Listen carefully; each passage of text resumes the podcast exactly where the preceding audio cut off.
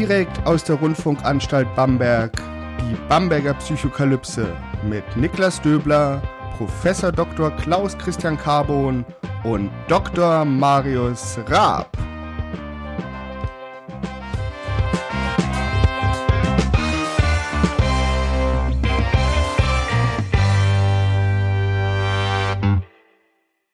Herzlich willkommen hier zur zweiten Ausgabe der Bamberger Psychokalypse. Mein Name ist Niklas Döbler. Ich bin wie immer hier mit Dr. Marius Raab und Professor Dr. Klaus Christian Carbon.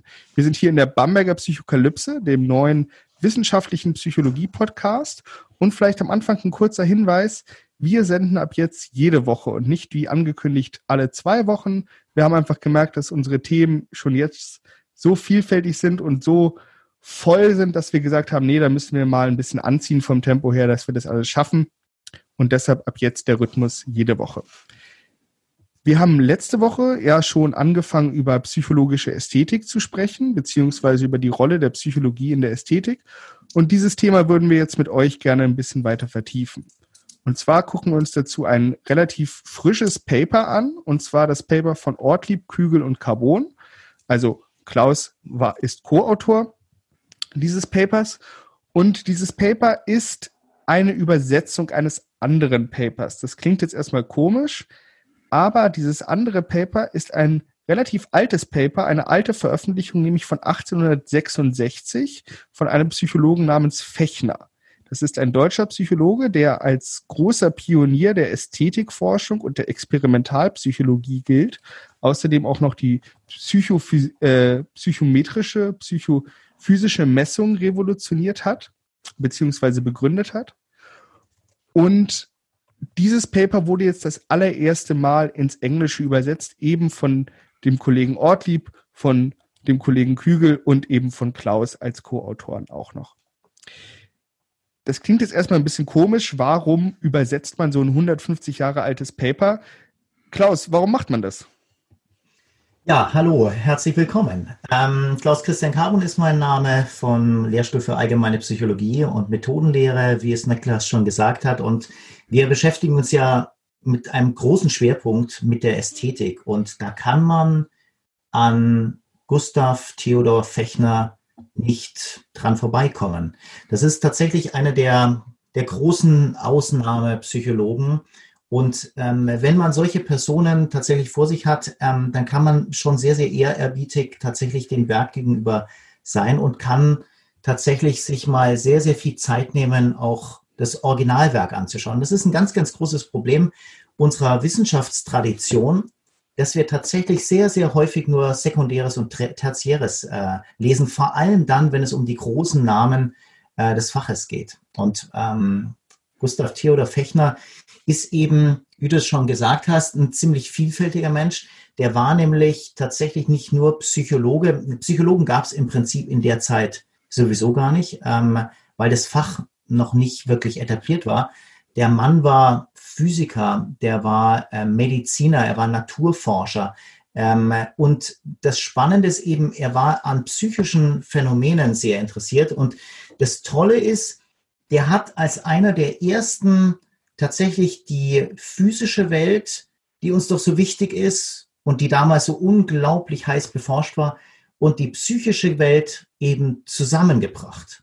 Genau daran fehlt es ja heute noch. Das muss man einfach sagen. Es gibt ja ganz, ganz viele Leute, die einfach sich immer wieder an der realen Welt als physische Welt abarbeiten und sagen, nein, das ist doch so und so, das ist doch objektiv. Und die anderen sind wieder die psychologische Welt, die sagen, nein, nein, es ist irgendwo subjektiv geprägt und die Realität ist was anderes. Und Fechner hat Methoden aufgestellt, die es ermöglichten, von der äh, physikalischen Welt in die psychische Welt zu tauchen. Und er hat vor allem das sehr, sehr stark gemacht im experimentalpsychologischen äh, Bereich und dann eben auch mit einem ganz, ganz großen Schwerpunkt in der Ästhetik.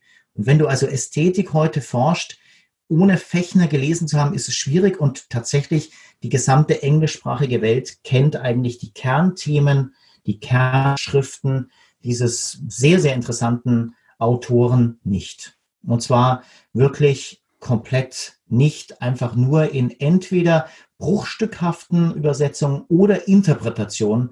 Und das war ein Zustand, wo Stefan Ortlieb auf mich zugekommen ist. Ähm, er promoviert äh, zurzeit am Lehrstuhl bei mir, ähm, dass er gesagt hat, das müssen wir verändern. Vor allem mit dieser Basisschrift von 1866. Die ist kurz und knackig, die hat nur ein paar Seiten, hat ungefähr zwölf Seiten. Und das wäre eigentlich sinnvoll, weil die so eine wahnsinnig wichtige Theorie beinhaltet. Das ist natürlich auch sehr interessant. Fechner, das ist auch ein Name, der mir außerhalb des Studiums, und ich hatte, habe mich schon vor dem Studium ähm, mit Psychologie beschäftigt, überhaupt nicht geläufig war. Und das ist natürlich, denke ich mal, auch relativ stellvertretend. Denn denkt man an Psychologie, denkt man natürlich erstmal an Freud, man denkt an vielleicht C.G. Jung, man hat Namen gehört wie Thorndike, Milgram, Bandura, Zimbardo vielleicht, das sind so Namen, die geläufig sind.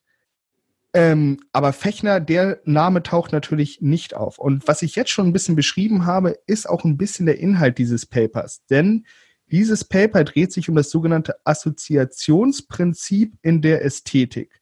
Und da würde ich einfach mal Marius fragen, was ist das denn überhaupt, dieses Assoziationsprinzip? Uh, hallo erstmal, genau. Ich bin Marius Raab, eben Kollege von Klausen von Niklas. Ja, das jetzt auf ein paar Sätze zu bringen.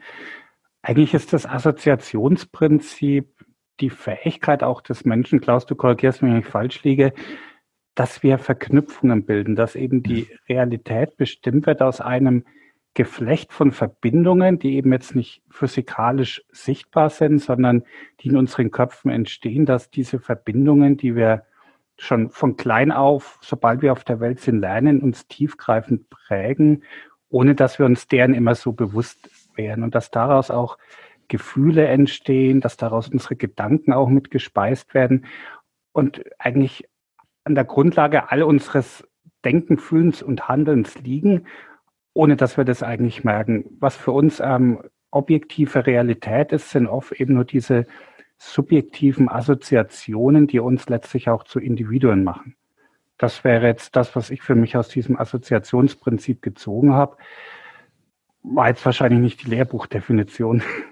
Nee, das ist nicht eine Lehrbuchdefinition, aber eine sehr, sehr schöne Definition und ähm, die ich so sehr, sehr stark unterstreichen würde. Und das Tolle ist, 1866, wo man noch keine oder ganz, ganz wenig Ahnung hatte von zum Beispiel, wie ein Hirn aufgebaut ist, ist es eigentlich genau die Definition, die wir heute sehr, sehr stark propagieren in der Psychologie, in den Neurowissenschaften, auch in der Biologie, ähm, wo man eben nicht mehr der Meinung ist, dass etwas diskret abgearbeitet ähm, oder abgespeichert wird in einem, äh, so wie eine Schublade in einem äh, Gehirn, sondern tatsächlich assoziiert wird. Das ist ein semantisches Netzwerk, wo alles miteinander irgendwie zusammenhängt und das eine eben stärker als das andere.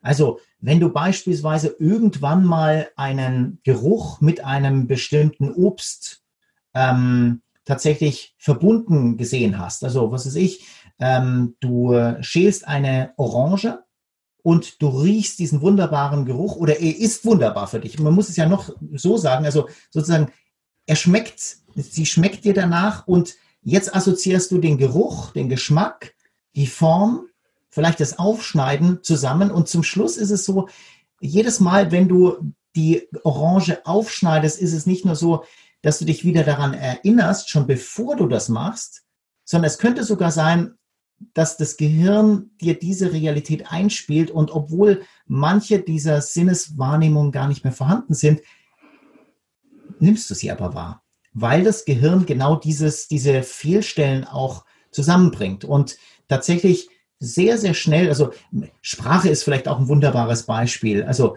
Sprachassoziation zu ähm, bestimmten Worten, äh, also zu bestimmten Gegenständen, Entschuldigung. Ähm, du siehst ein Auto und lernst irgendwann, das ist ein Auto. Ja, oder sagst vielleicht am Anfang au, au oder Auto oder irgendwie anders oder machst tutu oder irgend sowas. Das ist vollkommen egal.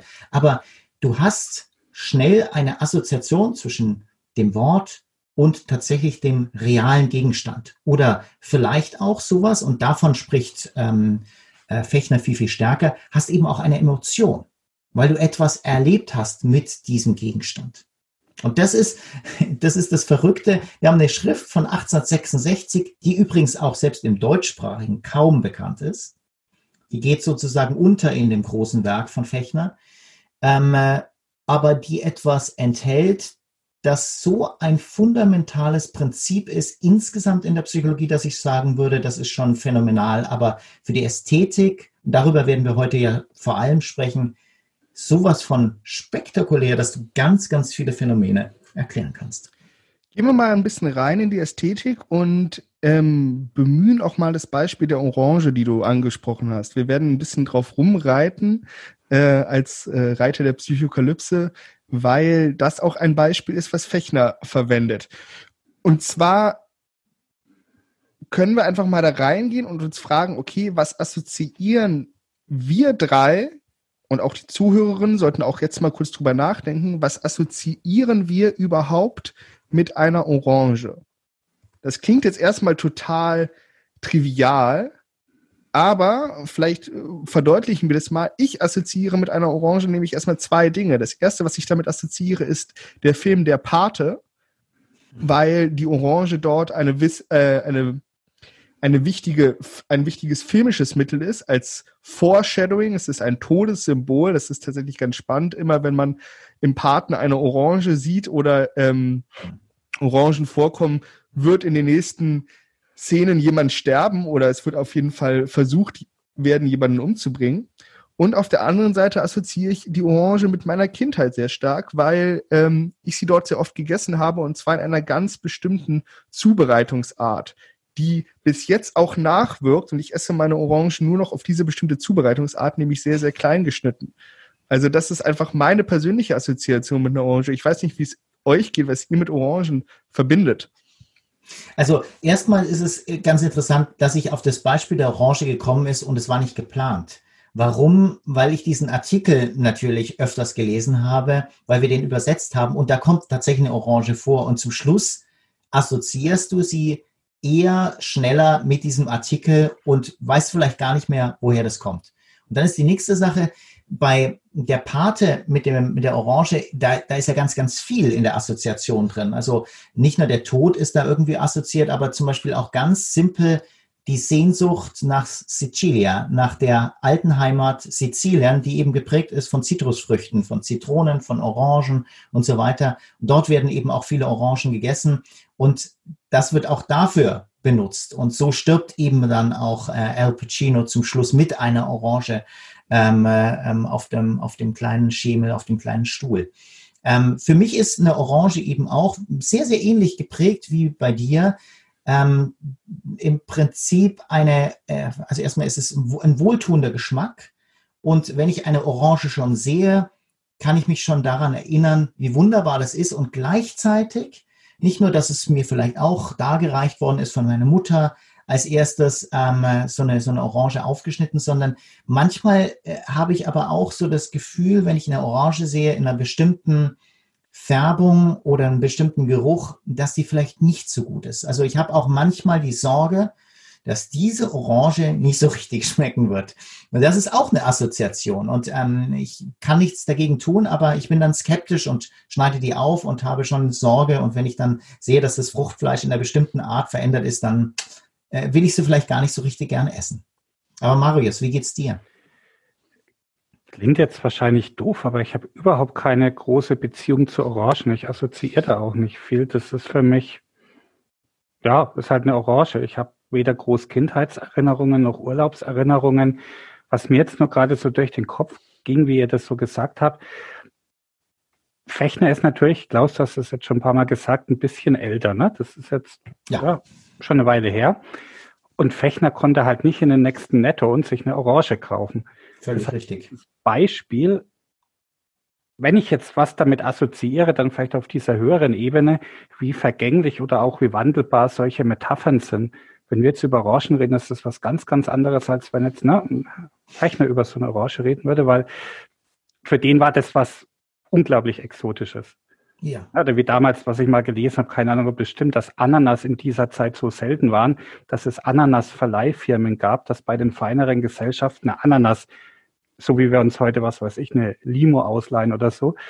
Also diese, diese Exotik, die da mitschwingt, die für uns, wenn ich jetzt jemand sagt, das ist ein Pastinake, ist es wahrscheinlich exotischer als eine Orange, weil keiner kennt mehr Pastinaken, aber jeder kennt von überall her Orangen. Also diese Wandelbarkeit von so einer Metapher ist eigentlich auch grandios. Aber genau das ist eben auch die Stärke und das Spannende bei Fechner, weil er eben nicht wie die Leute davor, die nannten, also er nennt das dann ähm, die Ästhetik von oben, ähm, nämlich die einfach ein Prinzip erhoben haben oder eine Qualität einem Gegenstand zugeschrieben haben und die festgeschrieben haben. Und er sagt, nein, das ist sozusagen eine individuelle Zuschreibung, das ist eine individuelle Assoziation. Wenn du die negative Erfahrung gemacht hast, zum Beispiel mit Orangen, weil du eben zwei, dreimal hintereinander in eine Orange gebissen hast, die irgendwie schlecht ist, dann wirst du dich wahrscheinlich schlecht ähm, daran erinnern und dann ist es auch was Schlechtes. Dann magst du vielleicht auch keine Orangen,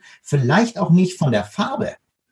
Und ein anderer, wie der Niklas, der eben immer noch ähm, sozusagen ein, ein, ein wohliges Gefühl dabei hat, ähm, weil die Eltern das vielleicht aufgeschnitten haben oder der große Bruder, die große Schwester oder irgendjemand anderes, der eben wichtig ist, dann ist es eben immer noch was Positives. Und das ist das Tolle an, an Fechner. Er geht sehr, sehr individuell ran und er löst sich vom Objekt und geht hin zur Assoziation des Objekts zur Person, also zutiefst psychologisch. Und das vor 150 Jahren. Und dann will ich wieder sagen, unglaublich äh, modern.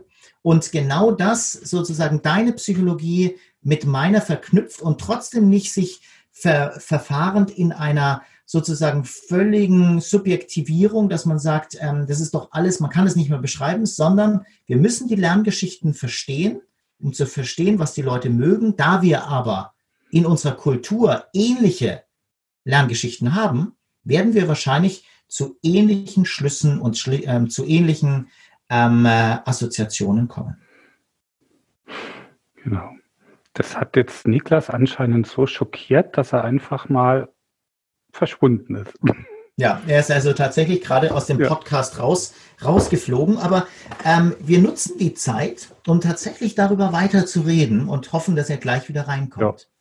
Ja. Ähm, bei der Orange. Wir haben jetzt viel über Orangen gesprochen, aber wir haben natürlich noch nicht richtig eingeleitet, wie ähm, Fechner tatsächlich zu der Orange kommt. Er vergleicht am Anfang eine Holzkugel die wohlgeformt ist, eine Holzkugel, die wunderschön rund ist, aus einer Drechselmaschine kommt, perfekt ist, ähm, ebenmäßig ist, glatt mit einer Orange. Und man kann natürlich sagen, ja, was ist der Unterschied? Also Fechner fragt es auch, was ist der Unterschied? Es ist alles beide wohlgeformt, es ist rund. Hm, die eine könnte ich auch noch anmalen, orange, und dann habe ich vielleicht das auch. Aber jetzt erstmal habe ich eine holzfarbene Kugel und ich habe hier eine andere äh, Kugel und das ist eben zufälligerweise auch noch eine Frucht. Und er fragt, warum ist denn eigentlich nicht diese ebenmäßigere, die vielleicht auch symmetrischere, vielleicht mit hm, hochwertigeren Materialien versehene Holzkugel nicht schöner als das andere, sondern im Gegenteil manchmal für viele Leute die Orange vielleicht schöner. Und jetzt vor allem eingedenk der Tatsache, dass es sich im 19. Jahrhundert darum handelt, dass es wirklich was sehr, sehr Besonderes ist. Also, dass es eben eine, eine ganz, ganz besondere Frucht ist, die sehr, sehr teuer ist und die mit großem Wohlgefallen äh, assoziiert wird. Und dem, er, ja, genau. Und er, sorry, Niklas.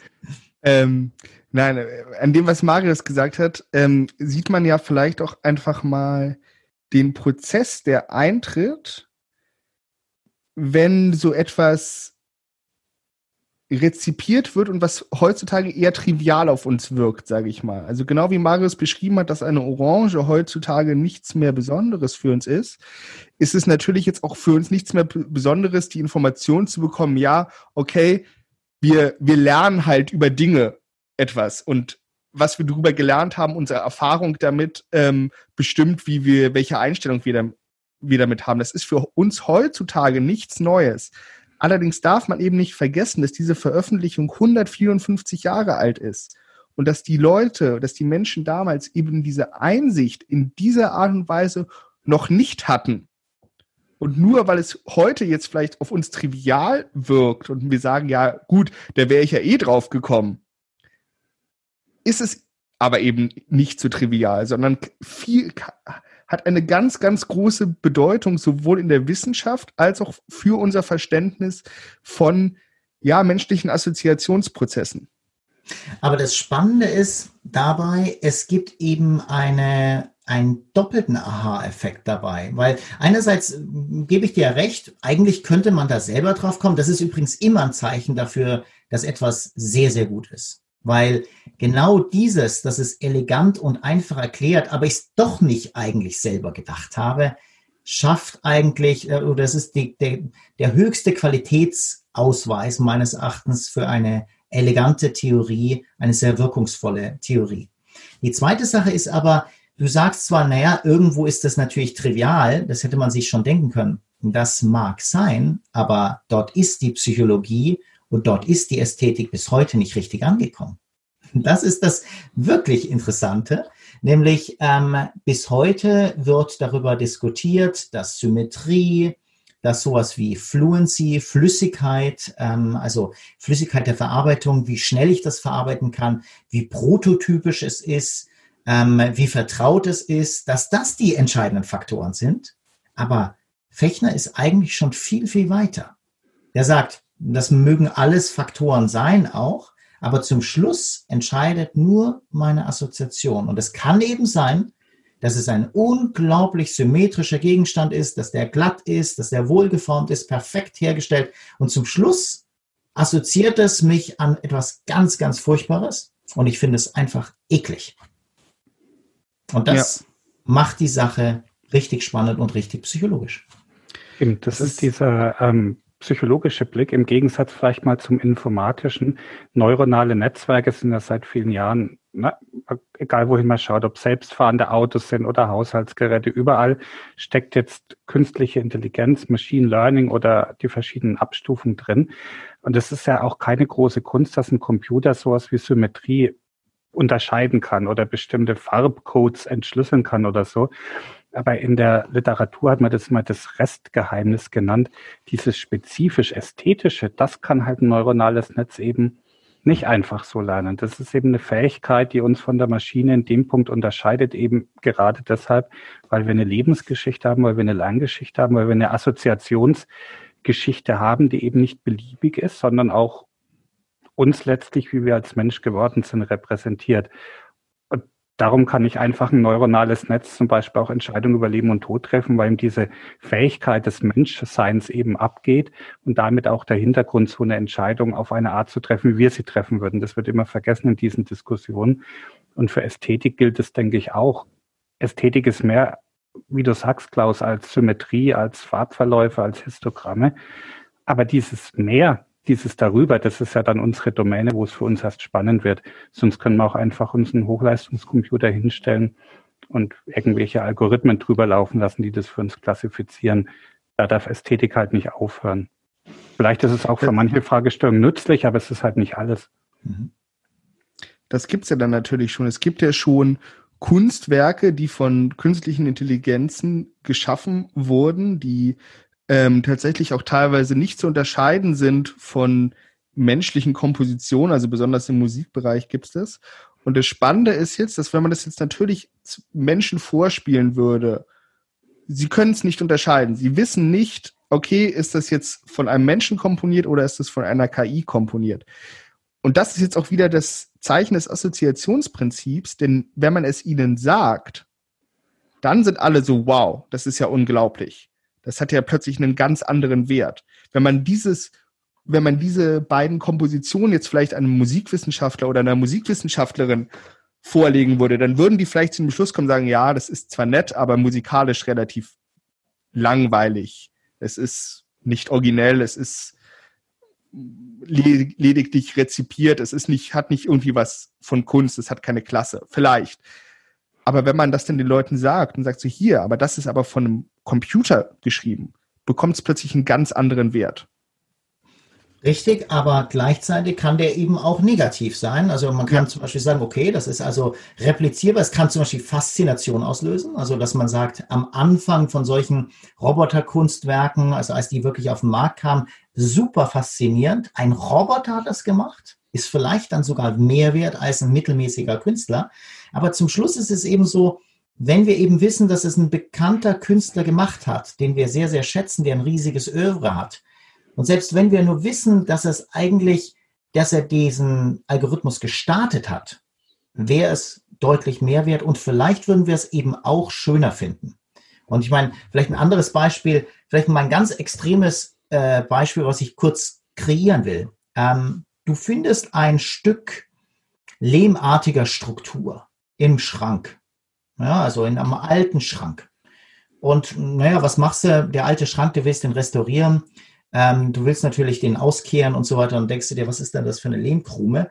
Und ähm, hast ihn schon im Prinzip wegbefördert in so einen Plastiksack, äh, äh, einen riesigen Sack, wo du alles rein, reinstopfst, was da drin ist, was du nicht mehr brauchst. Plötzlich findest du einen Brief. Und auf dem Brief steht nichts anderes drin als ähm, äh, der kleine Picasso ähm, mit fünf Jahren formte dieses mit seiner eigenen Kinderhand. Ja, und ähm, die äh, Gouvernante so und so äh, ähm, äh, übereignete dieses Artefakt später der Familie und so weiter, XY, also deiner Familie. Plötzlich, äh, wenn du der, dessen gewahr wirst, dass Picasso dieses Ding geformt hat, und das war jetzt keine große Leistung wahrscheinlich, wenn ein kleines Kind hat halt einfach ein bisschen Lehm zusammengedrückt, wird es ganz sicher, wenn du das jetzt auch noch schaffst, das authentifizieren zu lassen, äh, kann das in Zehntausender, Hunderttausender Euro Bereich locker kommen. Da wird es definitiv Sammler geben, weil es gibt kein einziges Artefakt von Picasso, was so jung ist, weil er fängt an, so mit sechs Jahren zu malen, aber eine Lehmkrume, die er zusammengedrückt hat, gibt es nicht. Das soll nur sagen, es kann was, ein und dasselbe Objekt kann vollkommen wertlos angesehen werden, kann aber auch, nehmen wir ein anderes Beispiel, genau die gleiche Lehmkrume sagt plötzlich der Großvater, der neben dir steht und sagt, ach, willst du das alles wirklich wegschmeißen? Das habe ich doch damals als Kind und so weiter. Also jetzt war es plötzlich der Großvater. Der Großvater ist nicht bekannt, aber dir ist er bekannt und dir ist er hold und wichtig. Ja? Und in dem Moment sagst du, mein Gott, das ist von meinem Großvater. Irgendwann wird mein Großvater nicht mehr existieren, aber die Lehmkrume wird vielleicht noch existieren. Es hat auf einmal eine ganz, ganz hohe aufgeladene Assoziationsstärke. Ich denke, alle Zuhörerinnen fallen sofort Dinge ein, die, an denen sie aus sentimentalen Gründen eben festhalten. Das, was du beschrieben hast. Also einfach Dinge, die eigentlich überhaupt keinen Wert haben, objektiv gesehen, die auch vielleicht überhaupt nicht schön sind, aber die aufgrund einer Vorgeschichte, aufgrund der Person, die sie ihnen gegeben hat, ähm, vielleicht wirklich einen großen Wert haben und deshalb behält man sie, anstatt sie vielleicht wegzuschmeißen. Das fängt damit an, dass man, äh, keine Ahnung, diese, diese Lebkuchenherzen vom Oktoberfest hat, wo kitschig draufsteht, ich mag dich, so.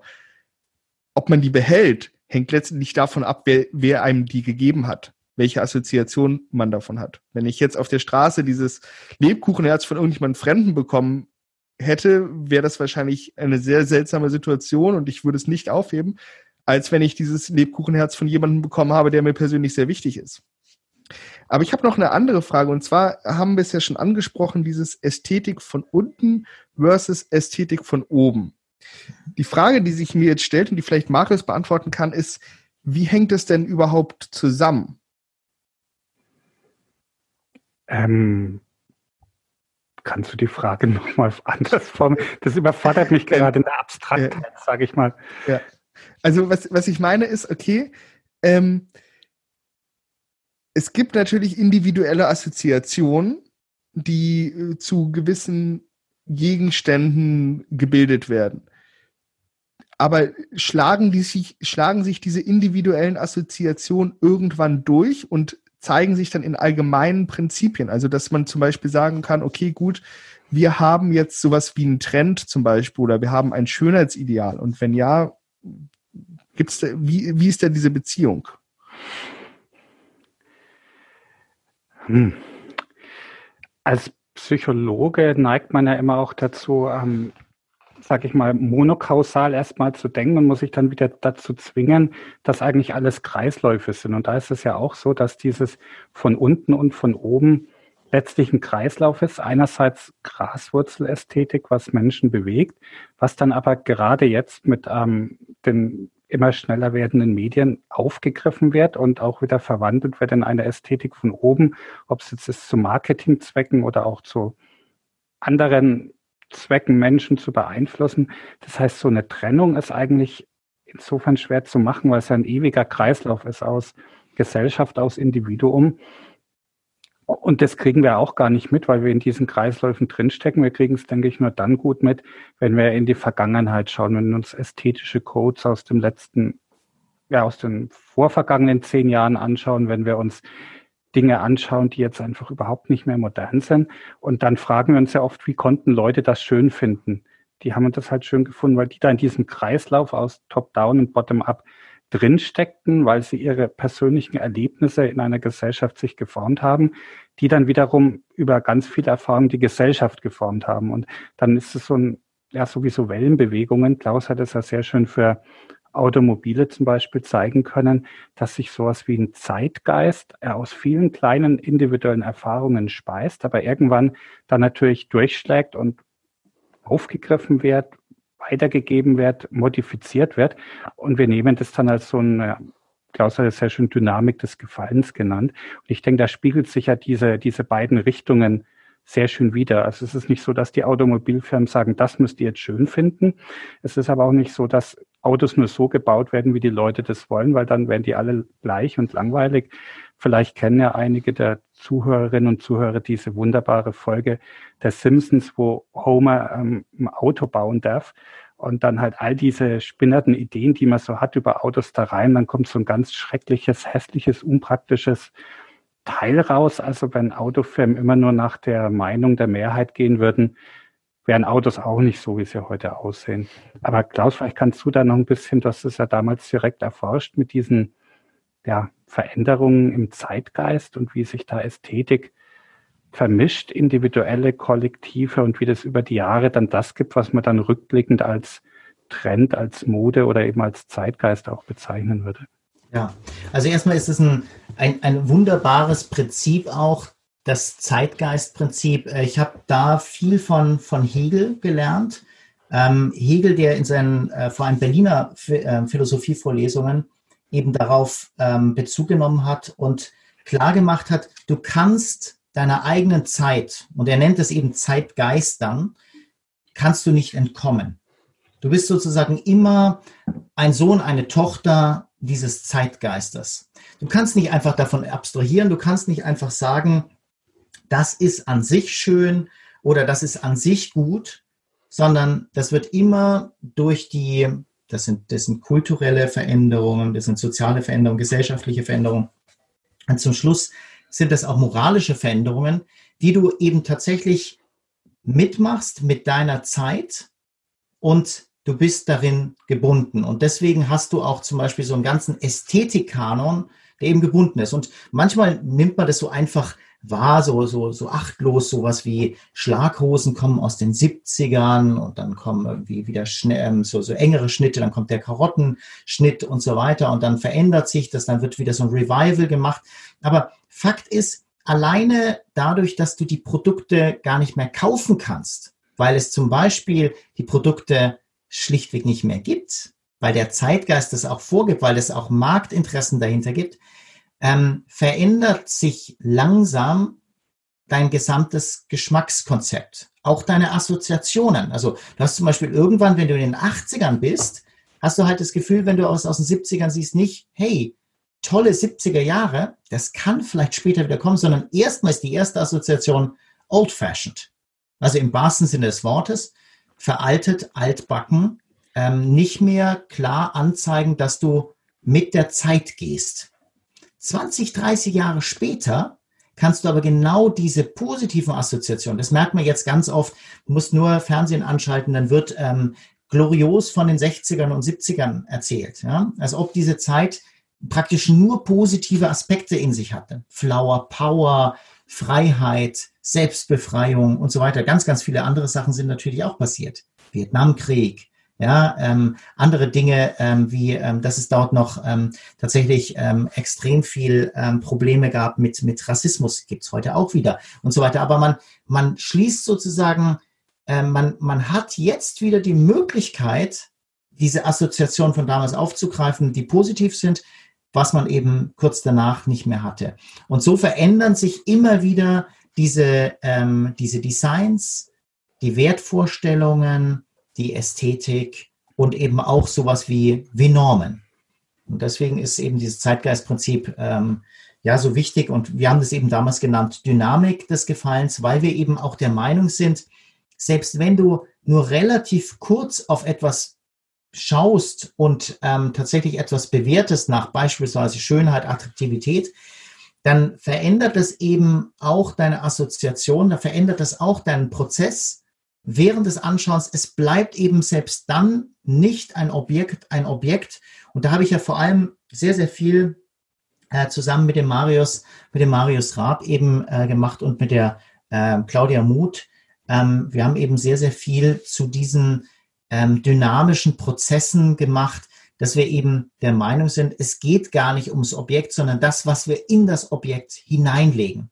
Und obwohl wir damals nicht das Assoziationsprinzip bemüht haben und uns nicht auf Fechner 1866 berufen haben, weil wir selber damals diesen Artikel gar nicht als äh, sozusagen das Wesentliche angesehen haben, ähm, steckt da eigentlich komplett Fechner drin, ohne dass wir das damals vollständig realisiert haben.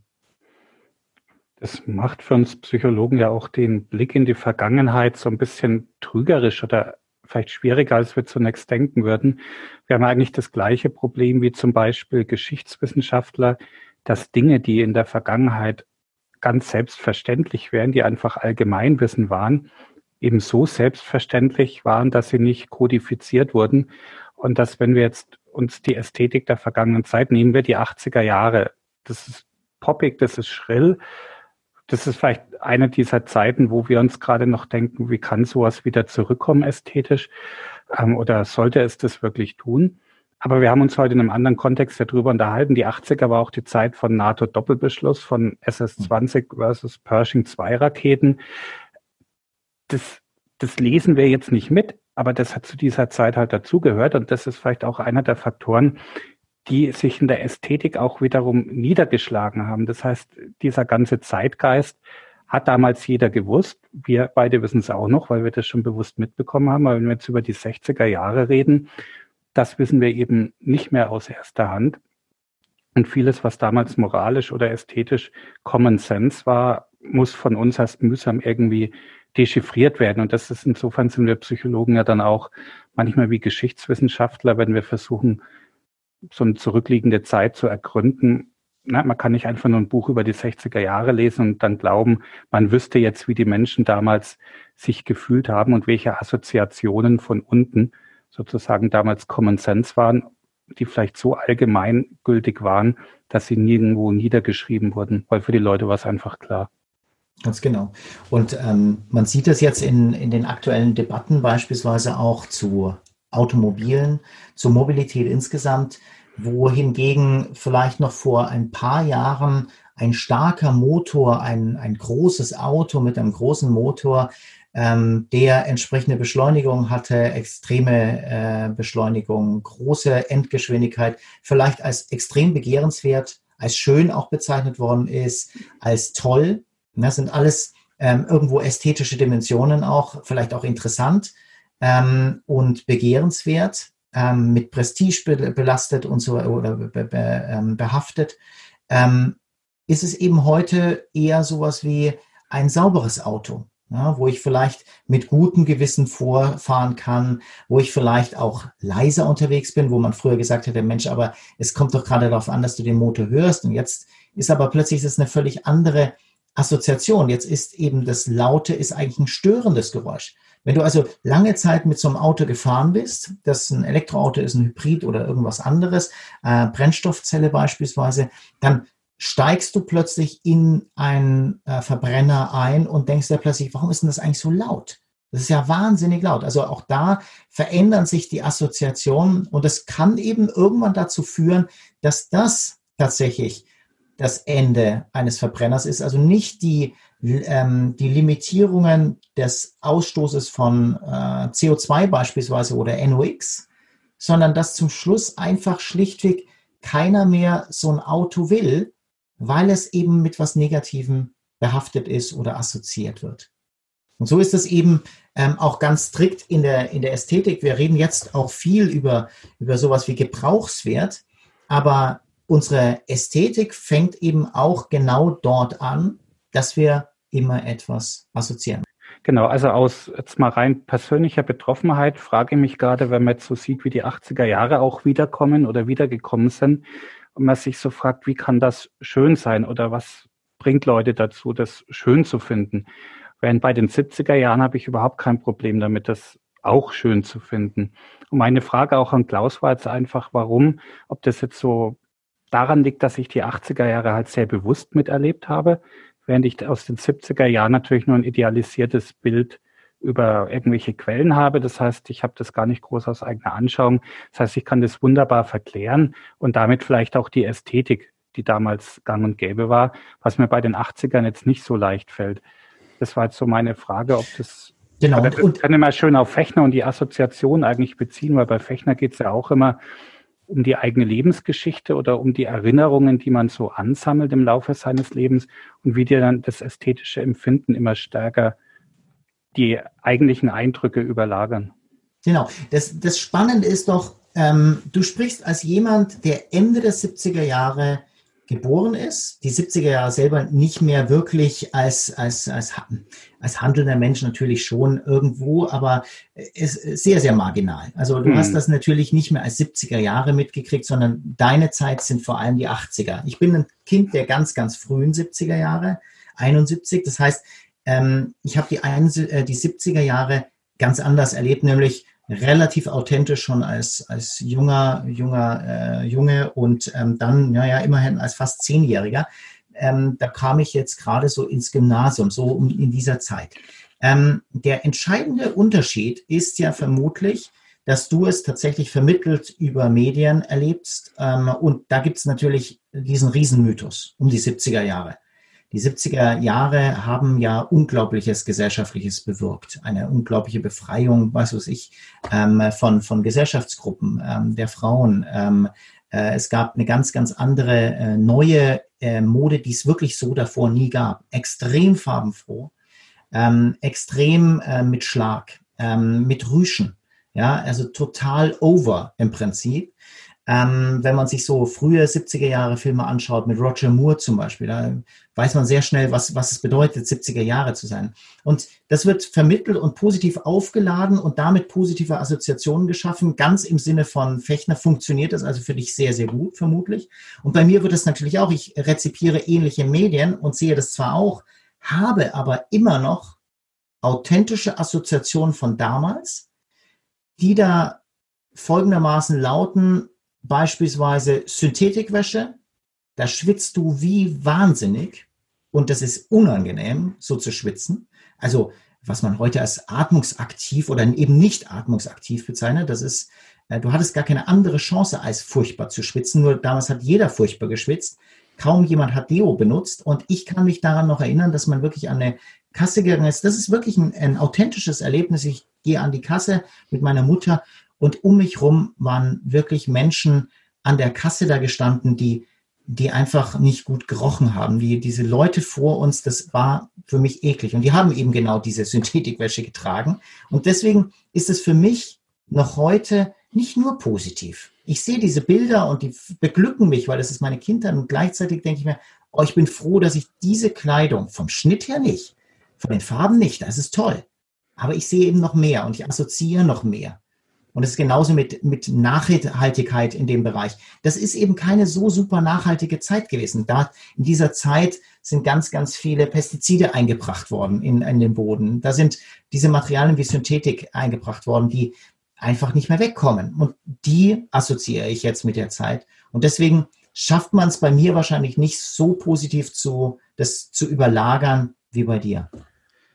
Ich denke, wir haben da auch so eine Art Survivorship-Bias im, in der kulturellen Transmission, sage ich mal, weil ähm, die Leute, die das mitbekommen haben, die haben natürlich viel, viel mehr mitbekommen, so wie du gesagt hast, Klaus. Mhm. Und das, was sich dann jetzt durchsetzt und dann auch über Jahrzehnte lang kulturell tradiert wird, die Filme, die Musik, die Mode, das ist ja sozusagen das, das Allerbeste. Das hat sich so evolutionär, wenn man, wenn man das, wenn man das vergleichen will, hat sich das sozusagen durchgesetzt. Und es gab sicherlich ganz, ganz viele Trends, die alle Rohrkrepierer waren, die du auch heutzutage nur mit Kopfschütteln begutachten würdest oder auch Filme oder Musik, wo du sagst so, ja, das, das, das waren zwar auch die 70er und das war vielleicht auch mal Mode, aber das setzt sich nicht durch. Also das, was wir, dementsprechend ist das, was wir jetzt erleben und den, den Blick, den wir auf die Zeit haben, besonders in der Zeit, wo wir nicht dabei waren, das ist natürlich immer ein verklärter Blick,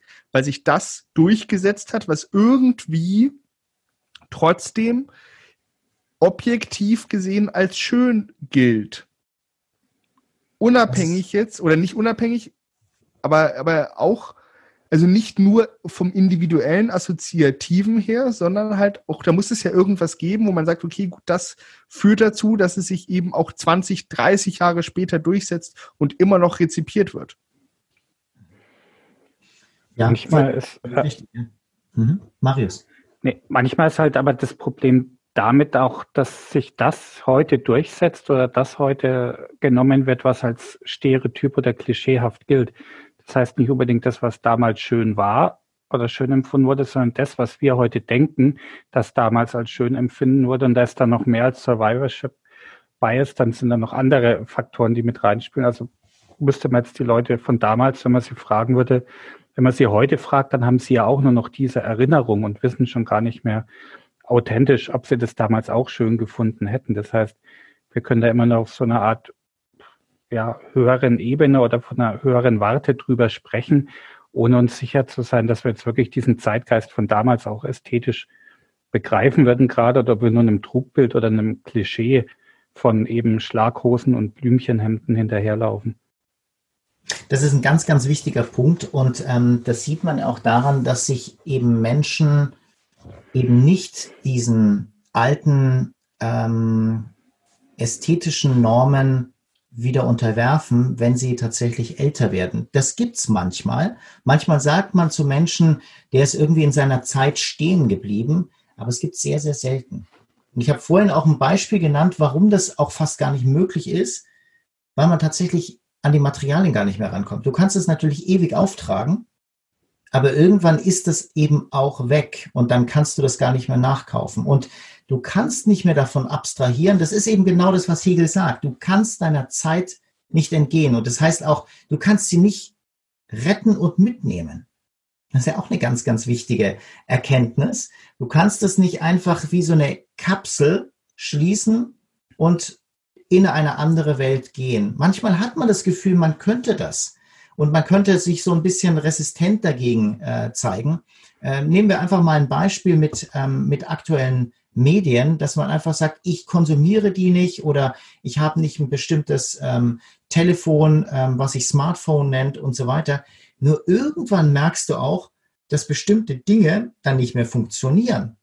Und dann gehst du doch auf diesen Trend rein und sagst zwar, das habe ich gar nicht gewollt und das finde ich nicht gut und so weiter, aber du bist trotzdem jetzt plötzlich in dieser Zeit und bewertest natürlich auch die Ästhetik wieder danach. Ich nehme mal ein Beispiel ähm, aus meiner sozusagen ähm, Leidenschaft als jemand, der ähm, gerne immer und sehr früh schon Laptops benutzt hat. Heute ist das überhaupt nichts mehr Besonderes. Jeder hat einen Laptop. Ähm, ich habe relativ früh damit angefangen, ähm, nicht mehr so einen Desktop, so einen großen Computer zu haben. Und ich habe beispielsweise ähm, einige ältere Apple-Computer als Notebooks noch äh, daheim. Und jedes einzelne davon, da hat jeder, als das rauskam, gesagt, das ist unfassbar, was für ein tolles Design, das ist zeitlos. Ich habe mich schon damals über die Aussage gewundert, weil es ist natürlich von einer hohen Naivität geprägt, zu sagen, etwas ist zeitlos, ohne dass ich sozusagen mir vorstelle, dass natürlich sowas sich auch verändert. Und ich komme nachher darauf zurück, es gibt schon sowas wie Zeitloses, relativ Zeitloses, aber sehr, sehr selten. Ähm, üblicherweise, gerade bei den technischen Geräten, ist es so, Ähm, ich erinnere mich an ein PowerBook 12 Zoll. Das ist ein wahnsinnig schönes, tolles, begehrenswertes Gerät gewesen. Aber als ich neulich das Studierenden gezeigt habe und habe gesagt, hier, schauen Sie mal, ein Design-Klassiker. Und dann haben die gesagt, was ist denn das? Das ist ja furchtbar dick. Ich assoziiere das heute noch als ein unglaublich dünnes, schmales, smartes Notebook, weil es einfach damals das war. Und als ich es dann rausgeholt habe und wirklich gezeigt habe, erschien es mir schon sehr, sehr anders, aber ich habe es immer noch mit den Augen von damals sehen wollen. Und plötzlich habe ich gemerkt, die Materialität ist eine andere. Das ist ähm, äh, nicht aus Aluminium komplett rausgefräst, wie die heutigen Computer das sind, sondern das ist eben noch manufaktiert, das ist eben, das sind Schrauben überall zu sehen, das sind verschiedene Materialien, da ist Plastik und Alu gemixt und es ist auch wahnsinnig dick. Und plötzlich erschien mir das nicht mehr äh, begehrenswert, sondern ich habe gesagt, naja, für die, für jemanden, der sich für Ästhetik interessiert und Leuten das manchmal demonstrieren will, ist das immer noch interessant, aber im Prinzip ist das kein begehrenswertes Gerät an sich mehr, mal davon abgesehen, dass die Technik natürlich massiv veraltet ist und ich gar nicht mehr das Gerät betreiben kann. Das wäre jetzt interessant, in fünf Jahren nochmal über genau dieses Gerät zu sprechen, ob das nicht wieder doch begehrenswert wird, weil es ja ganz große Bewegung gibt, zu Recht, die die Reparierbarkeit von Geräten einfordert. Das heißt, das Gerät, was du beschreibst, kann man halt reparieren. Da kann man Akku austauschen, da kann man defekten Speicherbaustein austauschen mit diesen heutigen gefrästen Monoblock-Teilen. Wenn da der Akku die Grätsche macht, kannst du das Ding halt wegschmeißen. Und das ist ja auch was, was unser Bild von Ästhetik dann sowas wie Gebrauchstauglichkeit, aber auch Nachhaltigkeit, dass Dinge vielleicht schön sind, wenn sie eben nicht alle drei Jahre für den nächsten Müllhaufen produziert werden, sondern auch in zehn Jahren noch reparierbar sind. Also auch ein ästhetischer Aspekt, der ja hinter diesen tollen gefrästen Chrom-Aluminiumteilen oft gar nicht so gesehen wird, was machen wir mit der nächsten Generation und warum ist Schönheit vielleicht auch etwas, was ja über die Generationen hinweg eine Weitergabe ermöglicht und nicht immer nur auf Ausschuss produziert wird. Genau, Aber da hast du ja auch schon Forschung zur ähm, Nachhaltigkeit gemacht und wie das, ja, vielleicht auch wie das mit der Ästhetik zusammenspielt. Da hattest du ja ein paar echt interessante Studierendengruppen, wenn ich das richtig gesehen habe, über die letzten Monate, weil Nachhaltigkeit ja auch in Bamberg ein großes Thema geworden ist und eigentlich auch in der Psychologie eine viel größere Rolle spielen sollte. Aber das ist ja das Schöne und Interessante. Wenn wir das Assoziationsprinzip verstanden haben, können wir ja auch zum Beispiel Maßnahmen ergreifen, Kampagnen starten und tatsächlich gesellschaftliche Prozesse, die eben Assoziationen neu setzen. Also wenn wir plötzlich weggehen von dem reinen, dass dieses Gerät noch schneller ist und noch leistungsfähiger und so weiter, was wir in einem gewissen Maße nicht brauchen, im gewissen Maße. Es ist jetzt äh, jenseits von Sicherheitsüberlegungen, ähm, ist es tatsächlich so, ähm, können wir vielleicht ja solche Produkte einfach als etwas begreifen, was einfach eine positive Assoziation hat, weil es lange durchhält so wie das ja auch bei vielen Dingen früher war, dass man eben stolz war auf sein Fahrrad oder auf sein Häuschen und so weiter. Ich meine, bei einem Haus ist es ja auch nicht so, dass wir das sofort abreißen. Das würde auch wirtschaftlich überhaupt keinen Sinn machen. Das haben wir über Traditionen hinweg, über Generationen hinweg, haben wir das sozusagen weitergegeben und haben es eben nur milde verändert.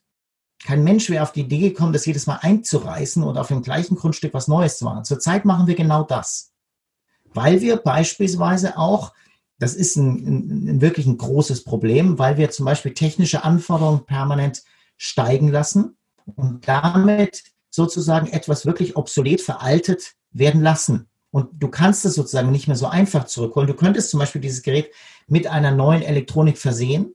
Und vielleicht wäre es tatsächlich ein interessanter Trend, dass man wenigstens bestimmte Materialien ähm, tatsächlich belässt. Aber wir müssen auf jeden Fall irgendwo einen Wertewandel alle, alleine über diese Assoziationen ähm, tatsächlich anstreben. Das, das ist äh, in einem ganz anderen Kontext, haben wir das ähm, gestern besprochen, äh, Niklas und ich, ähm, über ähm, Rauchkampagnen, Raucherkampagnen, wo das eben auch irgendwie, das war eine ästhetische Komponente früher, eine hochästhetische Komponente, dass man geraucht hat. Darf man nicht vergessen. Heute ist es eher so, dass unsere Assoziationen anders hingehen und wir eher das Suchtpotenzial dahinter sehen, wenn jemand raucht. Wir sehen nicht mehr die Coolness, wir sehen nicht mehr die Ästhetik, vordergründig, manche eben schon. Das sind aber potenziell vermutlich auch diejenigen, die eher rauchen. Aber da gibt es eben immer weniger und weniger.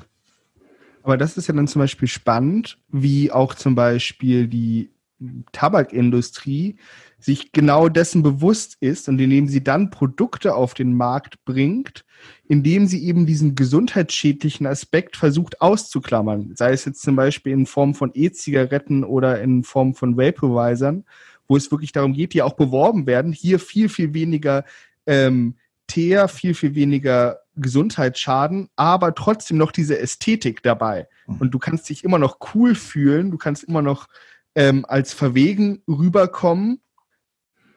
Plus dieses, dieser negative Aspekt, der die öffentliche Wahrnehmung im, im Moment zumindest dominiert, ist halt weggestrichen. Also das sieht man ja dann auch ziemlich oft im Marketingbereich.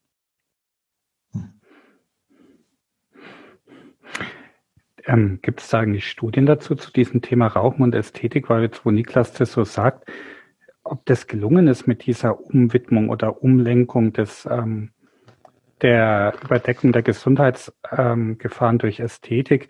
Ich finde, äh, mit diesen Vaporizern, das sieht immer aus, als würden die Leute an so einem alten Siemens S6 oder S10 Handy lutschen. Das sind solche ganz komischen Klotze.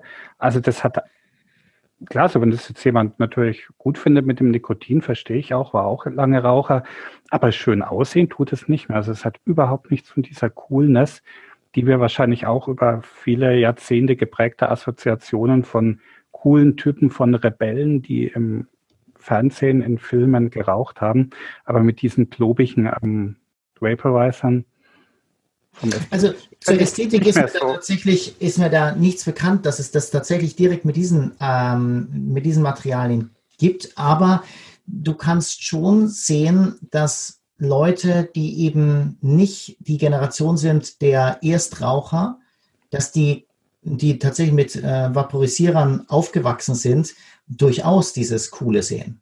Also das ist erstmal, um es klarzustellen, äh, offensichtlich sind die auch schädlich. Also nicht, dass es sozusagen jetzt falsch ankommt ähm, und man sollte sich sowieso äh, immer überdenken, ob man raucht und so weiter.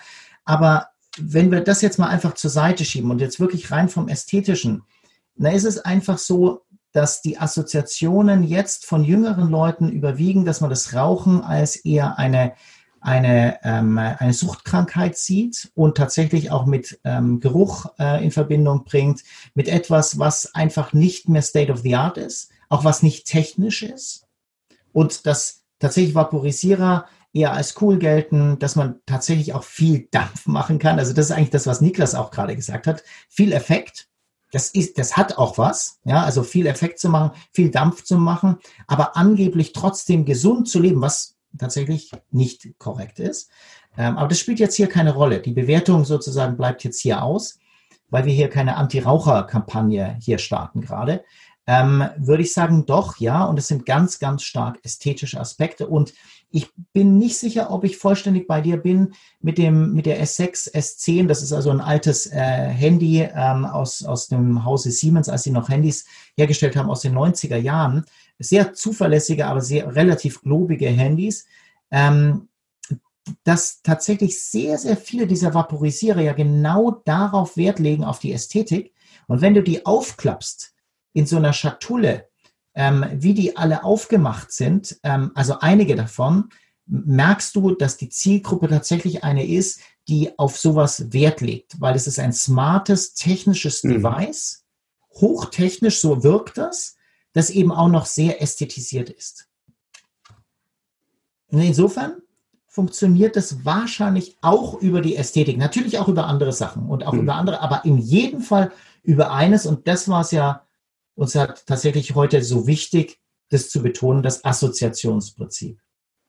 Ich hoffe, dass man das irgendwie, dass wir das heute zusammengebracht haben. Das Assoziationsprinzip kommt aus der Ästhetik, 1866 Fechner, 1866, kurz bevor er grundlegende ästhetische Schriften schreibt. Aber dieses Prinzip tatsächlich in der Tiefe beschreibt. Und jetzt aber ausgehend vom Assoziationsprinzip für Ästhetik kannst du nicht nur tatsächlich erklären, wie auch andere Prozesse der Beurteilung von Gegenständen, von, von, ähm, von, von, ähm, äh, von Personen, von Situationen funktionieren, weil sie auch über Assoziationen laufen, bis hin zu den modernen Neurowissenschaften, die sozusagen dort auch schon drin sind, ohne dass er davon spricht. Er spricht kein Wort von Neurowissenschaften, weil es kein Thema war damals, aber im Prinzip vorweggreift diesen assoziativen Charakter des ja, semantischen Speichers oder wie wir es manchmal bezeichnen, den, dem Gehirn, ähm, das eben tatsächlich so assoziativ funktioniert. Und insofern bin ich froh, dass wir darüber heute gesprochen haben und in so einer großen Breite auch. Und vielleicht gehen wir auch irgendwann mal in einem anderen Podcast mal in die Tiefe rein,